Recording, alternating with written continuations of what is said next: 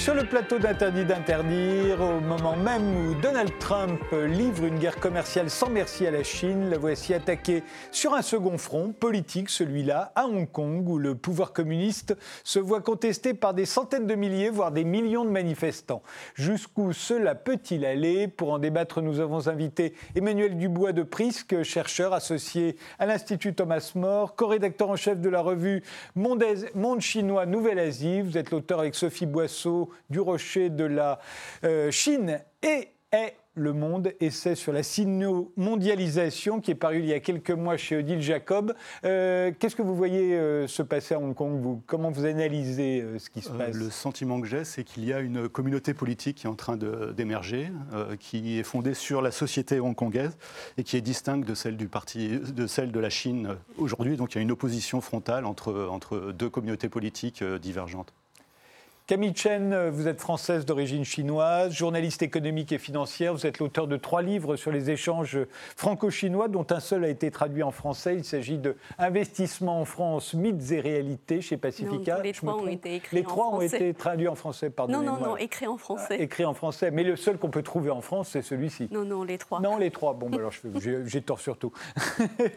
Qu'est-ce que, comment analysez-vous euh, ce qui se passe euh, à Hong Kong, vous? Euh, J'ai le sentiment que c'est aujourd'hui la poursuite des manifestations, malgré le retrait du projet de loi d'extradition vers la Chine, d'une part, et d'autre part, l'escalade des tensions violentes. Parce que j'ai eu une confrère, euh, une consoeur journaliste hongkongais, et qui m'a appelé, qui m'a dit bah, ça va pas. Euh, les, journalistes sont plutôt attaqués. Hein. oui, c'est ça. Ouais. Sonny Chan, vous êtes humoriste euh, avec un diplôme d'architecture, on ne le dit pas assez souvent. Euh, vous vivez en France, mais vous êtes né à Hong Kong, vous y retournez souvent, vous y travaillez euh, aussi, vous y avez joué votre spectacle encore en cantonais en 2017 et 2018. alors vous, vous voyez quoi se passer là-bas? Je pense que c'est un peu notre dernière chance. Certes, on est hyper fatigué, on en a marre, mais si les gens sont encore là, c'est parce que c'est un peu le dernier cri de secours. Et euh, Jean-Louis Roca. Euh, Jean-Louis Roca, euh, alors ben, vous avez disparu du prompteur. Tant pis, je vais me débrouiller autrement. Encore, encore un cas de censure. Vous êtes professeur à Sciences Po, vous êtes directeur de recherche au Centre d'études et de recherche internationale, c'est le CERI. Vous êtes professeur, vous avez été professeur de sociologie à l'université Tsinghua en Chine de 2005 à 2011 et vous êtes l'auteur de la condition chinoise, voilà, avec un sous-titre La mise au travail capitaliste à l'âge des réformes. Vous êtes également l'auteur d'une sociologie de la Chine à la découverte. Alors vous, voyez quoi là-bas en tant que sociologue? Moi, je vois l'explosion un peu du, de, l'équilibre sur lequel repose la société hongkongaise, qui est une espèce d'alliance entre les milieux d'affaires et une classe moyenne qui a tiré quand même parti de, la croissance de, Hong Kong depuis euh, plusieurs décades. Et cette explosion est due euh, au statut ambigu politique de de, euh, évidemment de, l'ancienne colonie. Je vois aussi quelque chose qui est, très important et peut-être très grave, une espèce de polarisation des analyses en ce qui concerne la Chine autour de l'idée qu'il y aurait d'un côté l'Occident et de l'autre côté la Chine, une espèce de, bloc et un certain retour d'une certaine façon, euh, je dirais, à la guerre froide, évidemment différemment, euh, différente de celle qui nous qui a précédé, mais un petit peu ce genre de, phénomène. On va en reparler, mais je vous propose d'abord un petit rappel euh, de ce qui se passe euh, à Hong Kong euh, et tel que ça a été raconté sur RT. Le Royaume-Uni demande l'ouverture d'une enquête à Hong Kong après les cas de répression musclée lors des manifestations de ces derniers jours. Réponse cinglante de Hong Kong, la Grande-Bretagne doit cesser ses ingérences. Du côté des manifestations, elle continue aujourd'hui, vous le voyez sur ces images. La police a tenté de disperser la foule à coups de gaz lacrymogène, des manifestants qui ont parfois érigé des barricades pour s'opposer aux forces de l'ordre. La rue qui réclame depuis près de trois mois maintenant des réformes démocratiques. Face aux menaces d'intervention de Pékin à Hong Kong, Donald Trump a lancé un avertissement au gouvernement chinois. Des violences nuiraient aux négociations commerciales entre les deux pays. Je pense qu'il serait très difficile de conclure un accord s'ils exercent de la violence. Je veux dire, si un autre Tiananmen a lieu. Je pense que c'est une chose très difficile à gérer s'il y a de la violence. Et vous savez, je suis président, mais cela me dépasse un peu parce que je pense qu'il y aurait un sentiment politique très fort pour ne rien faire. Nouvelle passe d'armes dans la guerre commerciale entre Pékin et Washington hier. La Chine a annoncé vouloir imposer des nouveaux droits de douane sur 75 milliards de dollars d'importation en provenance des États-Unis et ce, à partir du 1er septembre prochain. Une seconde augmentation de 25% sur les voitures américaines et de 5% sur les pièces détachées est également prévue pour le 15 décembre. Une réponse de Pékin à Washington qui veut taxer à hauteur de 300 milliards de dollars les produits chinois. Et l'escalade se poursuit. Donald Trump a annoncé hier de nouvelles hausses douanières sur Twitter. Regardez. La Chine n'aurait pas dû appliquer de nouveaux tarifs à 75 milliards de dollars de produits américains, motivés par des considérations politiques. À compter du 1er octobre, les 250 milliards de biens et produits originaires de Chine actuellement taxés à 25% seront taxés à 30%. De plus, les 300 milliards de dollars de biens restants et produits en provenance de Chine, taxés à 10% à partir du 1er septembre, seront désormais taxés à 15%. Merci de votre attention. Peut-être une sortie de crise à Hong Kong. Le projet de loi d'extradition vers la Chine pourrait officiellement être retiré. C'est ce qu'affirment plusieurs médias locaux. Le retrait pur et simple de ce texte est l'une des principales revendications des manifestants et il est à l'origine de la pire crise qu'ait connue l'ex-colonie britannique depuis la rétrocession avec la Chine en 1997. Des lycéens de Hong Kong ont formé une chaîne humaine en signe de contestation euh, qui ont eu lieu également la veille euh, devant une station de métro où des personnes se sont euh, confrontées avec la police. Euh, les activistes euh, exigent notamment une enquête indépendante sur les violences policières et plus de démocratie. La mobilisation se poursuit à Hong Kong. Les manifestants se sont à nouveau rassemblés aujourd'hui pour réclamer davantage de démocratie. Une mobilisation émaillée de heurts dans le centre de Hong Kong. L'une des figures du mouvement, Joshua Wong, a lui été une nouvelle fois interpellé. Il a été appréhendé par la police à son retour de Taïwan pour avoir violé les conditions de sa libération sous caution. Cela fait maintenant 14 semaines que les Hongkongais sont mobilisés. Qu'est-ce qui est la cause exactement? Alors on parle toujours de cette loi sur l'extradition euh, vers la Chine, mais enfin il y a d'autres pays euh, souverains qui ont des, euh, accords d'extradition vers la Chine. La France elle-même extrade parfois vers la Chine. Est-ce que c'est vraiment la, motivation première, c'est celle qui a soulevé les manifestants, Sunny Chan Là, déjà, dernièrement, je crois que la France s'est opposée à la Chine pour rendre une personne. Hein. Ah oui. C'était l'épouse de. d'un. Je ne sais pas si vous avez entendu parler, c'était. Le président d'Interpol. Voilà, c'est ça. Oui. Donc en fait, la, France n'a pas voulu collaborer avec la Chine. Mais il est arrivé qu'on extrade vers la Chine. Il est arrivé deux fois, je crois. Voilà. et, donc on se dit, est-ce que c'est vraiment ça? En plus, c'était pour un fait divers, euh, euh, en l'occurrence là. Est-ce que c'est vraiment la raison, d'après vous euh? C'est certainement la goutte d'eau qui fait déborder le vase, certainement. Et puis depuis le, le kidnapping des libraires, on fait tellement on fait tellement plus confiance. On n'arrive on arrive plus à faire. C'est pour ça que la loi d'extradition n'a pas beaucoup d'importance, parce qu'on a vu la Chine effectivement enlever des libraires à Hong Kong. Bah, si on donnait le les feu emmener en Chine puis les rendre après. Si on donnait le feu vert, ça serait encore plus grave. C'est-à-dire, paradoxalement, on peut voir ça comme, à, l'inverse, c'est-à-dire on peut voir ça comme étant un acte souverain de Hong Kong, c'est-à-dire de signer un accord avec la Chine euh, d'extradition, de possibilité d'extradition. On pourrait voir ça comme étant un acte souverain de la part de, de Hong Kong. Donc c'est un petit peu ambigu. Après, évidemment, les choses se posent de façon très différente à Hong Kong, puisque euh, c'est une région autonome. C'est une région autonome et euh, le, pouvoir hongkongais est perméable aux pressions de Pékin. Donc effectivement, euh, l'espèce de liberté dont jouissent beaucoup encore aujourd'hui à Hong Kong serait menacée si un, tel accord était signé. Donc on peut comprendre l'inquiétude hongkongaise, même si d'un point de vue purement légal, ça peut apparaître aussi comme un acte souverain. Il faut, il faut montrer aussi tout le paradoxe quand même de la question, parce qu'au départ, la question touche Taïwan. C'est Taïwan qui a demandé, parce qu'il n'y a pas d'accord entre Taïwan, pays démocratique, de d'expulsion pour, pour une histoire de. A fini un garçon qui avait assassiné, assassiné mais, donc ça n'a rien à voir avec la Chine au départ. C'est-à-dire la Chine n'est pas du tout intéressée à ces mm. questions-là, mais dans l'esprit effectivement des gens de Hong Kong, l'application à Taïwan de cette loi pouvait être appliquée évidemment à, et, et, d'une façon, d'une certaine façon légaliser un peu ce qui se fait de, de manière illégale. Euh, mais ce qui est, euh, je crois effectivement euh, frappant, c'est que il y a une, une, crise sociale depuis plusieurs années à, à Hong Kong. C'est pas c'est pas pas une nouveauté. En hein. dès 2014, il y a eu, il y a eu le, des grands mouvements euh, à, Hong Kong. Le mouvement des parapluies, comment Le mouvement des parapluies, etc. Il y a, il y a une, il y a une grande politique. C'est une, crise aussi qui est profondément sociale. C'est-à-dire qu'il y a une, crise générationnelle jusqu'à maintenant.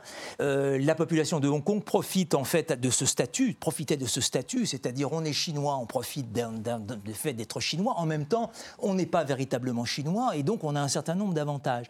Euh, aujourd'hui, euh, avec la montée en puissance de la Chine, il y a des concurrences qui se font jour, par exemple pour les diplômés de, Hong Kong. Aujourd'hui, c'est beaucoup plus difficile pour un diplômé de Hong Kong d'avoir de, de trouver un très bon travail, étant donné qu'aujourd'hui, sur le continent, il y a des millions et des millions de jeunes qui ont à peu près le, même niveau euh, scolaire. Donc il y a une vraie inquiétude. Il y a une vraie inquiétude aussi autour des questions de logement. Euh, à l'heure actuelle, il y a une crise de logement qui est terrible. Et puis, des lois sociales de manière générale. C'est-à-dire qu'on ne parle pas tellement de, ça dans la presse occidentale, mais il y a eu une grande grève des dockers en 2013. Il y a, des, il y a eu des, problèmes avec les bonnes Philippines. Euh, il y a eu des problèmes aussi à plusieurs reprises autour des gens qui vendent des, choses dans les rues, etc., etc., qui ont été réprimées par le gouvernement de Hong Kong. Il y a toute une crise sociale qui s'est en fait cristallisée autour de cette question, on pourrait dire, de la, euh, du rapport avec la Chine. Mais fondamentalement, la crise sociale en tant que telle n'est pas due, on pourrait dire, à la, à la, Chine elle-même. Euh, elle est due à des facteurs qui sont des facteurs de long terme, on pourrait dire, euh, de la société hongkongaise, très inégalitaire, très fragmentée aussi, et avec des, des, tensions sociales très fortes. Oui, l'amendement du projet de loi d'extradition vers la Chine a été demandé par Taïwan, mais aussi par la mère de la défunte. Euh, vous connaissez peut-être tous l'histoire. Hein, non, euh, pas, tout, ah, tout, à fait. Je fais un petit rappel euh, très succinct. Donc, l'année dernière, un couple de Hongkongais est allé passer un séjour à Taïwan. Sur place, le couple on va dire, s'est disputé violemment. Suite à cette dispute violente, le mari a tué son épouse. Après, il a abandonné le corps de son épouse à Taïwan avant de prendre la fuite vers Hong Kong. Après, euh, il a, on va dire, tiré à plusieurs reprises de l'argent sur le compte de son épouse. Eh bien, hmm, quelques temps plus tard, Taïwan a découvert le meurtre et il a, il a fait une enquête et il a demandé à ce que Hong Kong euh, organise l'extradition de ce jeune meurtrier vers euh, Taïwan. Ben, il s'est heurté euh, justement à l'opposition de Hong Kong, puisqu'il n'y a pas d'accord entre il n'y a pas d'accord d'extradition entre les deux pays. Eh bien, en, je crois que c'était le, 12, 12 euh, février 2019, la mère de l'épouse qui a été tuée par assassinée a déclaré lors d'une conférence de presse qu'elle voulait absolument que le gouvernement Hong Kong amende euh, la loi d'extradition vers, euh, ben, vers Taïwan, vers la Chine, euh, pour que le meurtrier de sa fille soit puni et pour que justice soit faite. et ce qui a Pardon Taïwan et la Chine, ça n'est pas exactement la même chose. Taïwan, je sais bien que la Chine aimerait que Taïwan soit chinois. Ça, c'est un autre débat. Ça, c'est un autre débat. Oui, euh, votre question est tout à fait intéressante parce qu'il faut quand même rappeler que Hong Kong a signé une vingtaine d'accords d'extradition avec une vingtaine de pays. Mais la question que beaucoup se posent, c'est que après plusieurs cas de meurtre, parce qu'il n'y a pas eu que le meurtre donc de, de cette jeune euh, hongkongaise, hein. il y a eu euh, donc euh, il y a quelques années, on va dire dans les années 80, je crois, hein, le meurtre de, de cinq femmes chinoises, cinq hongkongaises. Il y a aussi le kidnapping de deux milliardaires de Hong Kong. Seulement, euh, les cas n'ont pas pu être jugés à cause justement euh, du manque d'accord d'extradition entre Hong Kong d'une part et la Chine d'autre part. alors comment expliquez-vous que justement ça ait donné ces manifestations euh, considérable qu'on a pu voir, c'est-à-dire euh, les organisateurs parlent de 2 millions de participants sur 7,2 millions d'habitants de, Hong Kong. C'est comme s'il y avait eu 18 millions de gilets jaunes dans les rues. Nous. Ben, euh, oui, il faut dire que le mouvement, le mouvement contre le projet de loi d'extradition vers la Chine s'est transformé en une succession de vastes protestations pour, on va dire, pour plus de liberté. Hein. Mm.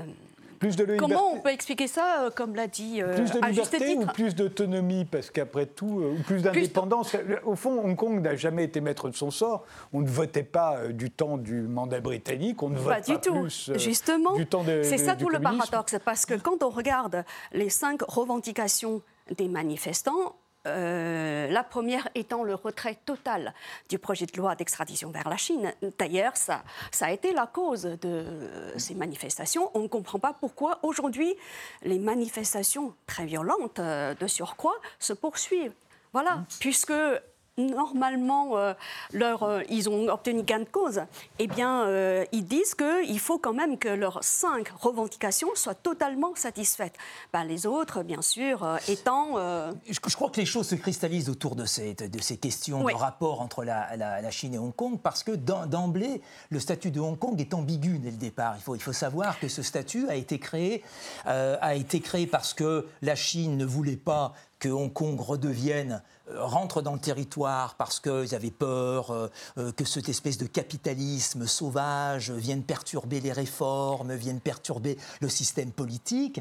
D'un autre côté, les Anglais étaient très contents aussi de mettre dans, dans- dans les mains, d'une certaine façon, des, des Chinois, cette espèce de patate chaude un peu ambiguë. où On, a en un 97, territoire- hein, en l'époque, ça 97, représentait etc., Plus du quart du PIB Voilà. chinois. Aujourd'hui, ce n'est plus que 3%. Voilà. Et donc, et donc, justement, précisément, il y, a- y cette espèce d'ambiguïté euh, dès le départ qui a fonctionné par un certain nombre de temps. Maintenant, il ne fonctionne plus parce que finalement, euh, la- euh, Hong Kong est de plus en plus absorbé économiquement, socialement et politiquement par, ce, par, ce, par, euh, par, le, le pays, euh, enfin par le, le continent d'une certaine façon. Donc se pose la question de savoir de la nature euh, finalement de ce, de ce- et, et- et les Hongkongais sont coincés en fait entre deux options, c'est-à-dire l'option d'une certaine façon de, de l'entrée de, de- de Hong Kong dans une espèce de situation normale de n'importe quelle région de Chine, ou alors l'indépendance.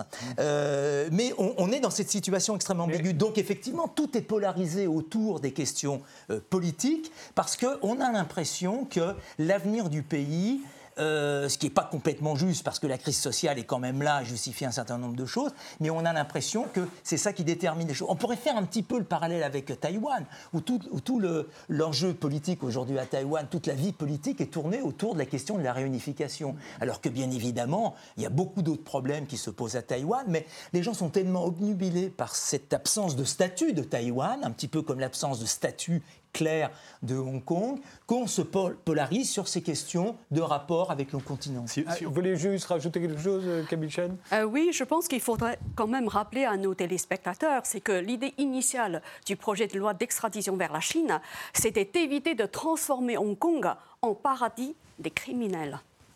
Alors, si on veut essayer de comprendre en fait pourquoi on est dans une situation comme ça sur le très long terme, euh, c'est quand même intéressant de, de se demander pourquoi en 1984, parce qu'en fait ça date de 84 l'accord avec les Britanniques, entre les Britanniques et les De la Chinois, rétrocession de la Hong rétrocession de. Hong Kong à la Chine, donc Qui, qui 84. n'a- qui ne sera euh, véritable qu'en 1997. Voilà, et, et donc ensuite avec un délai euh, de 50 ans euh, jusqu'en 2047, où on, estime que pendant cette période-là, il doit se passer quelque chose qui doit permettre, au fond, à, à Hong Kong et à la Chine de s'entendre. Pour Taïwan, c'est un peu la même chose. Quand euh, Deng Xiaoping dit bon, ben, on verra plus tard. euh, pour le statut de Taïwan, il y a une seule Chine, d'accord, mais euh, on accepte l'idée euh, que pour l'instant, euh, de fait, même si euh, Deng Xiaoping ne s'exprimait pas comme ça, Taïwan euh, vit sa vie de son côté. Le calcul, c'était qu'au bout du compte, tout finirait par converger, le système chinois, le système occidental, et tous ensemble, on serait euh, dans la mondialisation heureuse et ça, et ça marcherait. On se rend compte aujourd'hui que ce n'est pas du tout le cas. Et pourquoi? Parce qu'il y a des, euh, des- des différences qui sont bien plus importantes que les, que les, que les différences soci- sociaux auxquelles euh, que Jean-Louis Rocard a décrit, qui sont des différences civilisationnelles. Finalement, Hong Kong se rattache. euh, Hong Kong, c'est une ville-monde qui, qui est- qui est attachée, paradoxalement, ça nous étonne, mais à son, pas- à son passé colonial. On voit aujourd'hui quand même quelque chose d'absolument incroyable. euh, des gens qui euh, manifestent avec des drapeaux américains en demandant l'aide des Américains. Euh, il ne faut pas éluder la dimension euh, dans une certaine mesure xénophobe du mouvement euh, hongkongais, c'est-à-dire que les Chinois continentaux, on a vu quand même des images très très pénibles de, Chinois continentaux euh, échappés de, de, peu à un lynchage, notamment à l'aéroport. Donc il y a une dimension identitaire qu'il ne faut pas éluder et qui est très très importante. Les, revendications ne sont pas sociales. Les revendications sont. moi ce qu'ils n'aiment pas chez les Chinois continentaux, c'est le fait que ce soit des Chinois ou c'est le fait que ce soit des communistes? Je crois, que les deux sont intimement mêlés. Les deux sont intimement mêlés. Moi, je crois que c'est surtout la, la, question que ce sont des concurrents aujourd'hui. C'est-à-dire que les Hongkongais ne veulent pas que les gens du continent viennent s'installer et profiter d'une certaine façon du système hongkongais. C'est-à-dire il y a quelques années, il, y a... quelques années, par exemple, il y a eu toute une lutte autour des femmes du continent qui venaient accoucher à Hong Kong pour avoir le statut de Hong Kong. C'est-à-dire il y a un conflit de pas de classe, mais on, pourrait faire un certain parallèle. il y a un euh, attachement au cantonais, par exemple, qui est très important aujourd'hui. Euh, il, y a une dimension, euh, il y a une dimension culturelle qu'on ne doit pas éluder. Je, je, dis, je dis pas du tout qu'il y a une dimension sociale. Vous avez des, les, en fait, les Chinois qui arrivent à Hong Kong, d'une certaine façon, c'est des nouveaux riches, mais en plus, c'est des riches qui ne parlent pas votre langue, qui sont qui sont étrangers et qui veulent finalement imposer leurs lois. Et donc, ce ne sont pas des nouveaux riches. Les gens, les migrants, les, gens qui viennent dépenser, les gens qui viennent qui viennent dans les, dans, les, dans, les, dans les, quartiers commerçants de Hong Kong euh, et qui, euh, qui, parlent parfois de façon un peu brutale aux, euh, aux employés hongkongais. Ou qui se font maltraiter par les employés C'est ce que je disais tout à l'heure. Je n'ai pas, du tout éludé, pas du tout éludé cet aspect-là, donc bien évidemment. Mais il ne faut pas non plus. il faut voir les choses telles qu'elles sont. C'est-à-dire qu'il y a une dimension identitaire très très forte. c'est un pays de système. Aujourd'hui, c'est un pays de nation qui, qui, est, qui, est, qui est là. Et voilà, il faut le regarder en face. Avec une ambiguïté quand même autour du statut de Hong Kong qui est c'est-à-dire qu'en même temps, les Hongkongais profitent à fond de leur nationalité, euh, nationalité. C'est-à-dire que c'est beaucoup plus facile de faire des affaires euh, sur le continent quand on est Hongkongais. Et euh, on sait très bien que la croissance actuelle de la Chine et de Hong Kong et la prospérité de Hong Kong est basée sur le fait qu'elle a pu qu'elle a pu délocaliser son industrie. C'est un peu contradictoire avec ce que vous disiez tout à l'heure. Vous disiez tout à l'heure que la crise était sociale. Et exploiter, tout, et exploiter le travail et des, des, des, Chinois du continent. Donc il y, a cette dimension-là d'ambiguïté. Euh, qui Comment vous rejoint ça avec, euh, effectivement euh, avec le fait que la crise soit sociale bah, Parce qu'aujourd'hui, il y a contradiction, justement, parce que la Chine devient une, un concurrent direct de Hong Kong. Je voudrais savoir ce qu'en pense Sonny Chan. Euh, en tant que beaucoup d'amusement. Beaucoup d'amusement, ça m'amuse. Moi, je suis peut-être la seule personne hongkongaise ici. J'entends des choses que je, je découvre. Hein. C'est intéressant. Déjà, euh, Taïwan a refusé ce projet de loi d'extradition. Au bout d'un moment, les autorités taïwanaises se sont prononcées de toute façon, Taïwan est contre. Mm. Et euh, je pense que pour les Hongkongais, les choses sont beaucoup plus simples que ça. Avant, par exemple, je pouvais dire librement mes désaccords avec le gouvernement hongkongais sans crainte. Avant, ça veut dire avant quoi? Euh, bah, évidemment, avant la rétrocession. Au début de la rétrocession encore, on se permettait un petit peu. Aujourd'hui, tout le monde a peur. On n'aime pas vivre sous la peur. On n'aime pas vivre sans cette liberté d'expression. Et aujourd'hui, il est complètement intolérable de voir qu'on puisse être licencié parce qu'on a été un manifestant dans le mouvement. C'est complètement inconcevable pour les gens de Hong Kong de devoir euh, faire semblant d'être pro-gouvernement. Je pense qu'on a toujours été habitué à avoir une certaine liberté, une certaine souplesse, sans parler de démocratie. On n'a jamais connu de démocratie et ce n'est pas ce que nous demandons. On ne peut, on ne même pas, on ne même on n'a même pas voulu imaginer une sorte d'indépendance. La Chine est tellement merveilleuse, n'est-ce pas? Ici, il s'agit simplement de garder notre petite liberté, c'est tout. Il ne s'agit pas de brandir les drapeaux et de grands discours. Quand vous êtes un Hongkongais, vous descendez dans la rue pour dire à la police de se calmer. Il faut savoir que la police hongkongaise a été très violente. Et notamment, les policiers ont tiré dans l'air juste pour créer le chaos. Il y a des, des habitants hongkongais qui sont descendus dans la rue pour dire aux, policiers de se calmer. Le temps de négocier, le digicode a déjà changé. Ils ne pouvaient même plus rentrer chez eux. Donc, ils ont été encerclés et arrêtés. Donc, voilà, on, est, on, est basculé dans cette ambiance de peur. Et, ça, c'est donc lié quand même au fait que le gouvernement chinois est un gouvernement communiste. Oh, plus que parce que c'est le gouvernement. Vous savez, moi je pense que les Hongkongais aussi leur part de responsabilité. Si on est attiré par la part du gain, par l'argent, si on se bat pour être le premier des lèche-culs, c'est clair Kong se défigure et se dénature. Parce qu'il y a une partie, il y a l'élite hongkongaise qui est prête pour vendre Hong Kong. On fait une pause et on continue ce débat.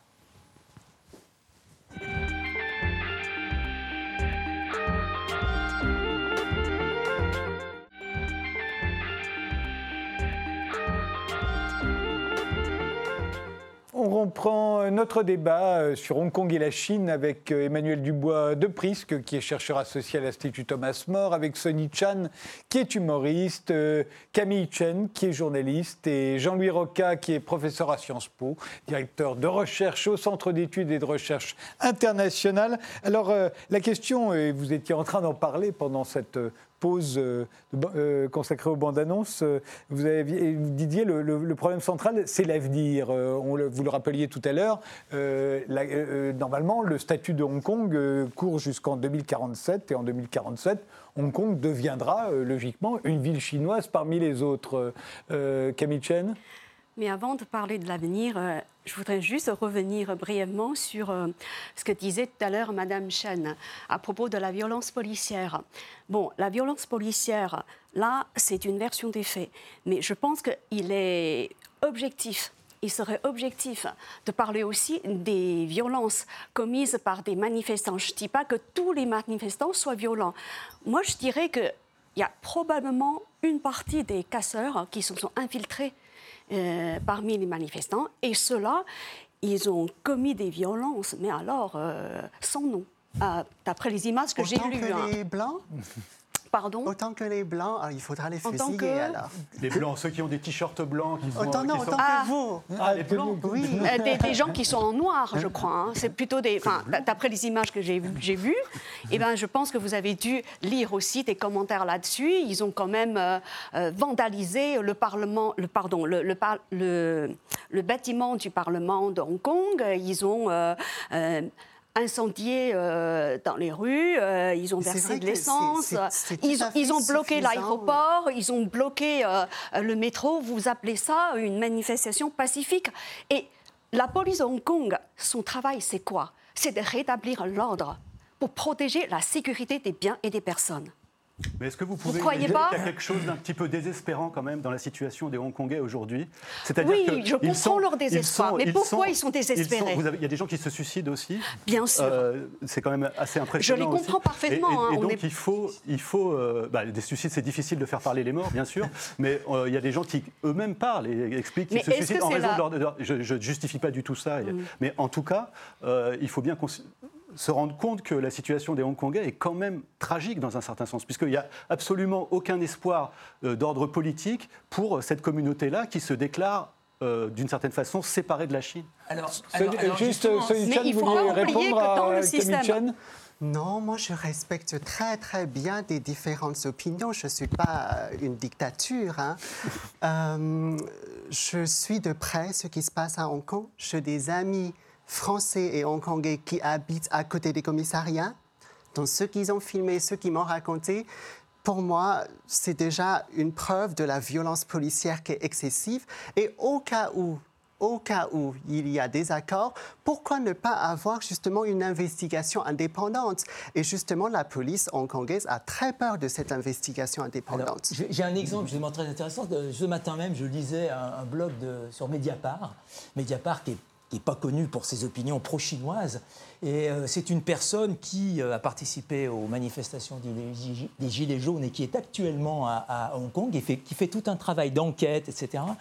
et, qui met en parallèle euh, donc ce qui s'est passé avec la police en France à propos des Gilets jaunes et ce qui se passe à Hong Kong. C'est très intéressant, bon, on n'a pas le temps d'en débattre, mais c'est très intéressant. Je ne sais pas si c'est la même chose, je ne pense pas, mais en revanche, le débat est le même. Euh, ça, oui, mais... mais, mais qui est violent Est-ce que c'est la police ou est-ce que c'est les manifestants Exactement, donc c'est un truc très important. Mais je voudrais revenir sur cette question de l'avenir de, Hong Kong. Euh, précisément, les Hongkongais aujourd'hui sont face à, une, à, une, situation extrêmement difficile, et c'est bien pour ça que cette question politique cache en fait les fractures. On pourrait parler par on donne l'impression que cette société de Hong, Kong est une société unifiée. En fait, elle est, traversée par des contradictions énormes. Les opinions sont très, très, très diverses euh, sur tous les mouvements, sur la violence, etc. etc. On aura peut-être l'occasion d'en reparler. Mais ce qui est important, effectivement, c'est que les Hongkongais sont face à, un espèce de, mur. C'est-à-dire qu'encore une fois, ils ont l'option entre attendre 2047 et donc est intégré à, la, Chine, ou l'indépendance. C'est-à-dire il n'y a pas de, milieu entre ces deux éléments. Mais les Chinois euh, laisseraient l'indépendance? Ça, je ne sais pas. Mais en tout cas, avant que les Chinois laissent l'indépendance, il faudrait qu'il y ait un mouvement qui se revendique d'une certaine façon l'indépendance. Parce que s'il y a une affirmation d'une identité, l'aboutissement de l'identité, on est bien d'accord que c'est l'affirmation d'une nation. Enfin, euh, tous, les, tous les livres de sciences politiques vous expliquent les choses de ce côté. Mais Donc la, la question est celle-ci, c'est-à-dire que dire, bah oui, mais justement dire, on ne veut pas l'indépendance, donc on veut rester chinois, mais on veut avoir un statut euh, particulier c'est euh, demander quelque chose d'exceptionnel dans une situation euh, où euh, on a un pays qui va intégrer quoi qu'il en soit, ce pays en 2047. À partir de 2047, les choses devront être tout à fait normales. outre le fait que c'est ce qu'on leur a donné, effectivement, mais je crois me souvenir qu'encore récemment, le numéro un chinois se félicitait du principe euh, un, pays, de système. Il trouvait que c'était une formidable réussite. Mais non, mais il faudrait parler. Tout le monde a l'air de, ce, qui est, ce qui est jusqu'à maintenant une formidable réussite.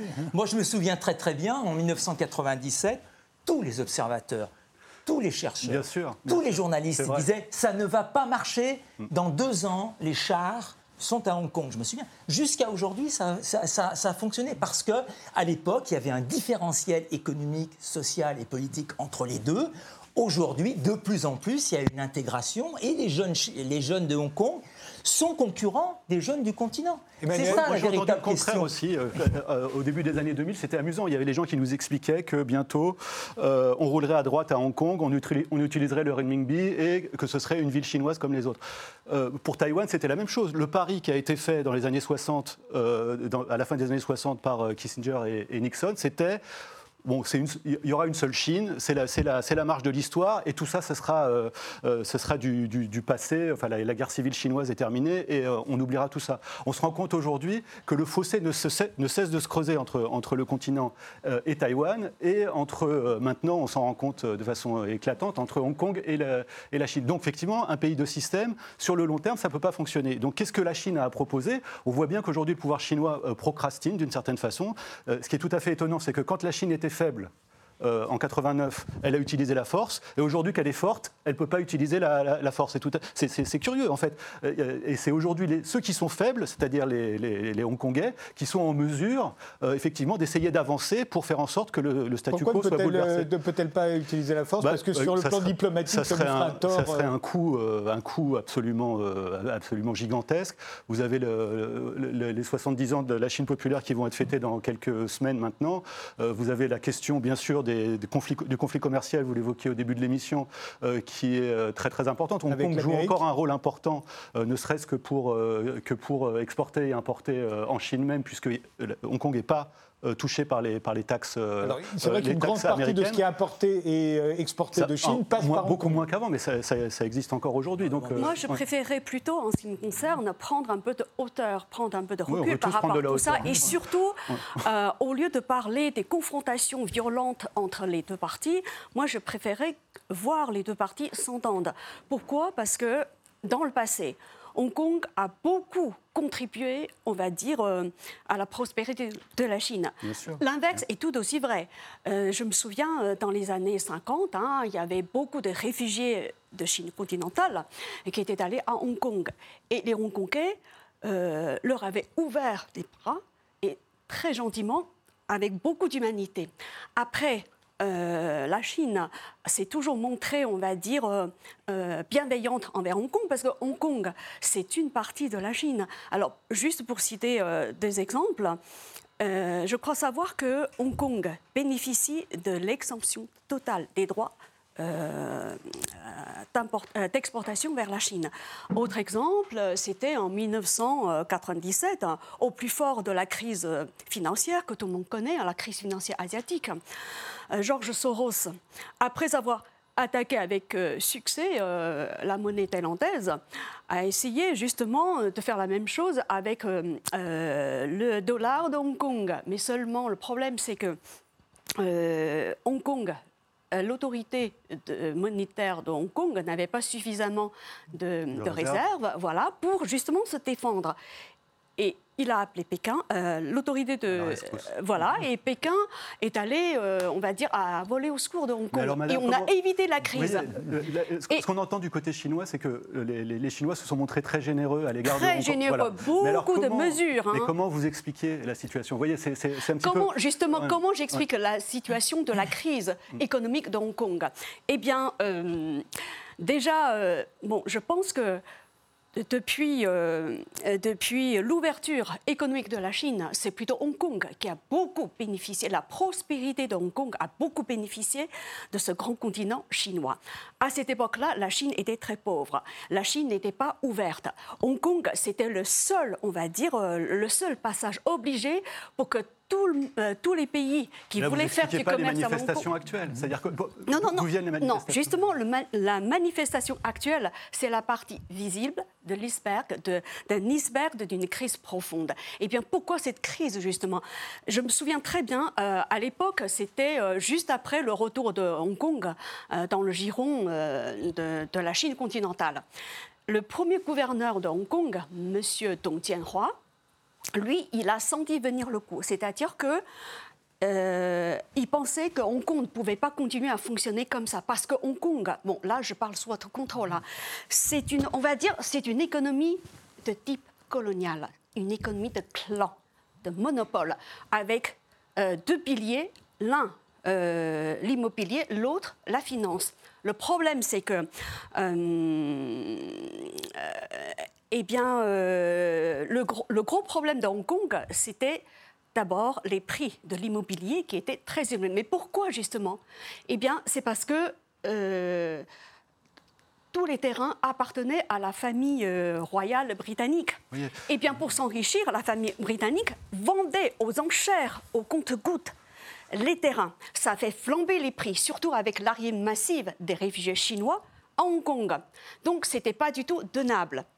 Et Dong Tianhua, il s'est dit, voilà, maintenant qu'avec l'ouverture progressive de plus en plus de villes chinoises au commerce international, Hong Kong a perdu, je regrette, son statut, on va dire, sa situation de monopole. Et face à cette crise, on va dire, face à, cette situation inévitable, Dong Tianhua avait proposé de faire une révolution, une révolution numérique, pour justement ne pas que Hong Kong dépende uniquement des lobbies immobilier et des lobbies financiers. Mais le problème, c'est qu'il s'est heurté, il s'est heurté aux résistances violentes de ces deux lobbies et il a échoué, il a, il a, il a abandonné Donc c'est la faute de la colonisation si aujourd'hui euh, il y a des manifestations contre Pékin.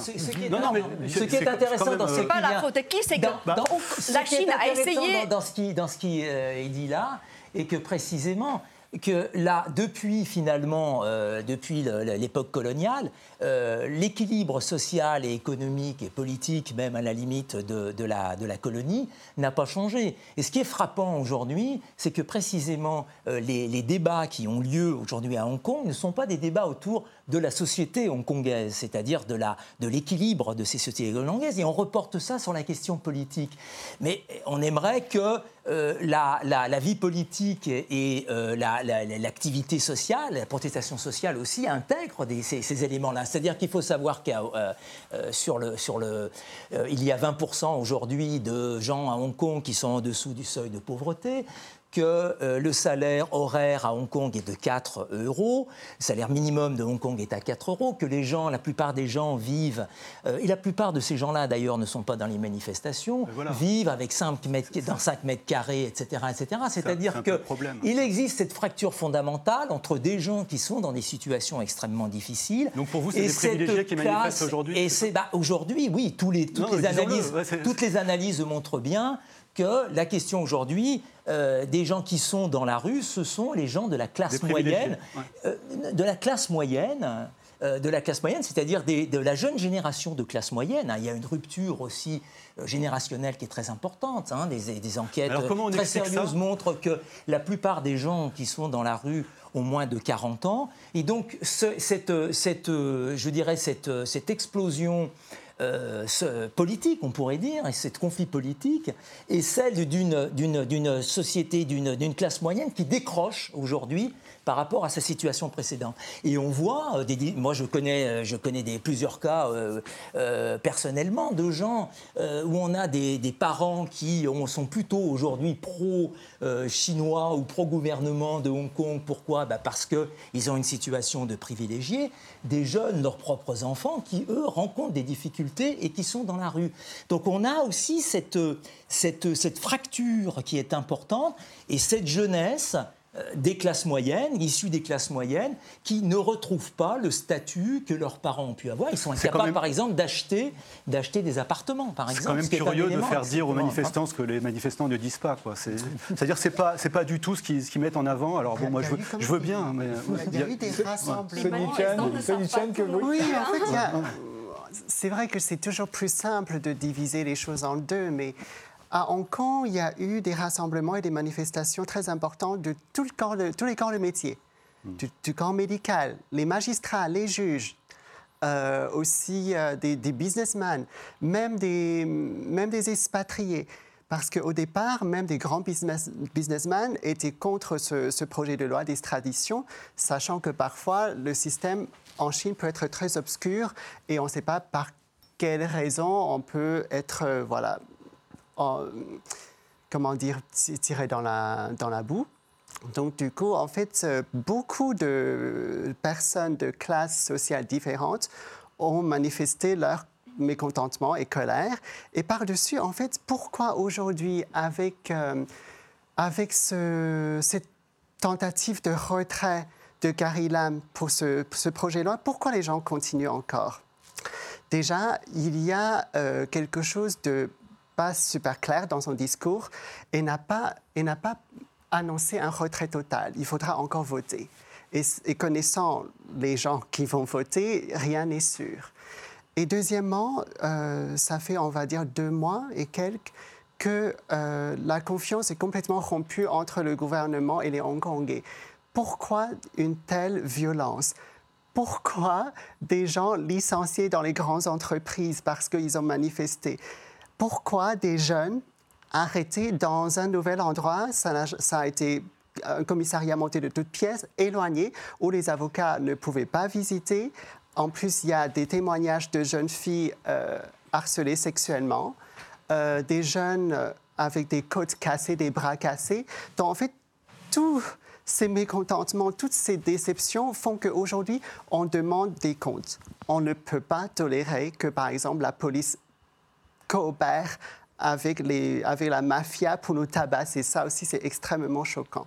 On a promis à la Chine euh, la première place de plus grande puissance du XXIe siècle, euh, comme c'était une évidence euh, au début du XXe siècle que ce seraient les États-Unis qui allaient devenir la grande puissance du XXe siècle. À l'époque, tout le monde avait envie de, peut-être pas tout de suite, mais on va dire après la Seconde Guerre mondiale, tout le monde avait envie d'être américain. je ne suis pas sûr qu'aujourd'hui tout le monde ait envie d'être chinois, en dépit de l'avenir prometteur économiquement qui attend la Chine et l'enrichissement que cela pourrait procurer à un certain nombre d'habitants habitants de pays euh, euh, voisins, y compris les habitants de Hong Kong, qui, d'après ce que vous dites, pourraient même s'enrichir à devenir chinois, alors qu'ils ont l'air de s'appauvrir, d'après vous, à rester hongkongais.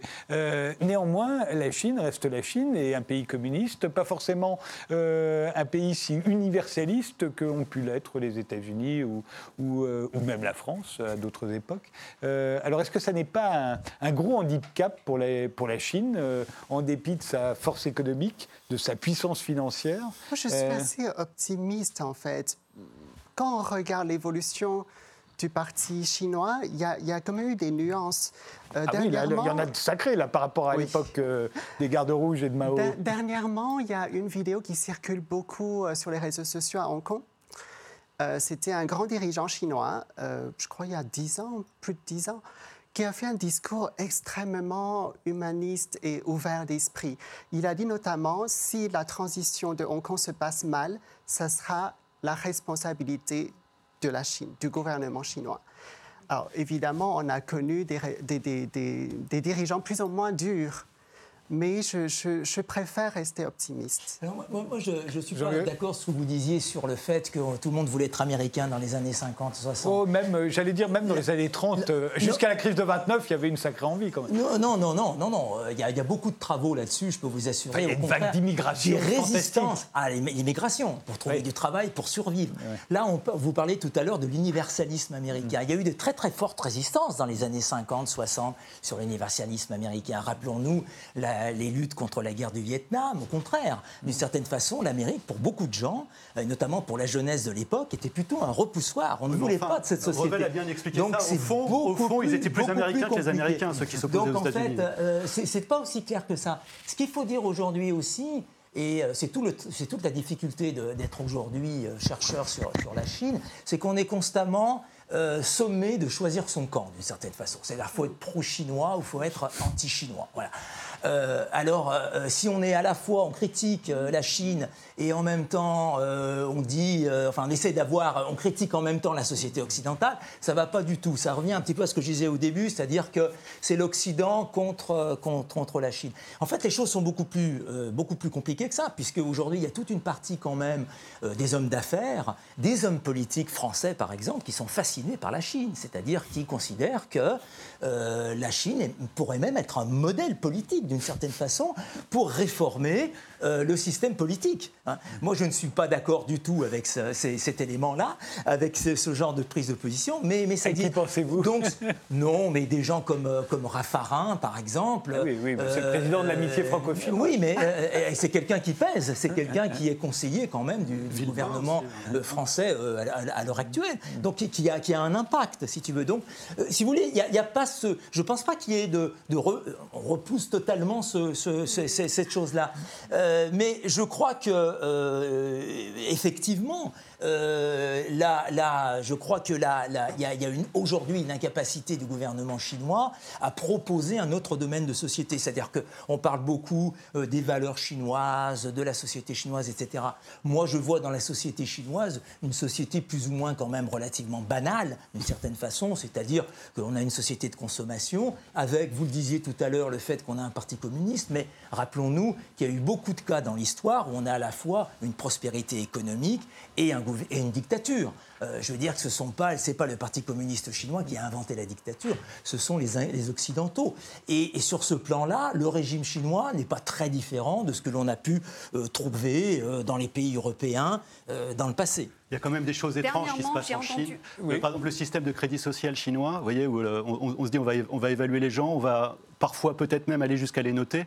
Et là, Enfin, honnêtement, si on revient quatre ans en arrière, euh, quand euh, cette chose-là est apparue chez nous, moi je vous dis, la première fois que j'ai vu ça, il n'y avait aucun article, j'étais sidéré par ce truc. Alors maintenant, on s'habitue plus ou moins euh, à ça, mais là, c'est pas. Vous savez, le, vous, savez qui, est l'exemple sur qui ils ont pris exemple Oui, ils ont pris exemple sur les Américains, mais sur les Américains, le credit score, c'est exactement le fonctionnement du credit score. La différence entre le fait que chacun se note et là, c'est l'État qui note. Ah non, ah non, non. aux États-Unis, le credit score, c'est pas, c'est la société qui vous note. Ah oui. Puisque c'est la société qui vous note, puisque vous avez un statut en fonction des emprunts que vous faites et la capacité de rembourser. C'est l'État. Euh, L'État. Pour l'instant, c'est pas l'État. C'est pas vrai. Ce sont les pour communautés- l'instant, c'est ce sont, ce sont les, ce sont les C'est collectivités territoriales, mais pas du tout. Vous avez- vous- Camille là, Chen, vous ne connaissez pas du que- tout. Ah non, bah, je- Là, vous avez au moins 50 collectivités territoriales aujourd'hui. pas du tout. Mais J'ai bien sûr, dans le travaillé partout. sur cet Bah, élément-là et je vous interromps parce qu'il nous reste trois minutes. Là, c'est- Alors la c'est parole. complètement- C'est complètement faux ce que vous dites. Une, une minute pour Camille Chen, une minute pour. Tout d'abord,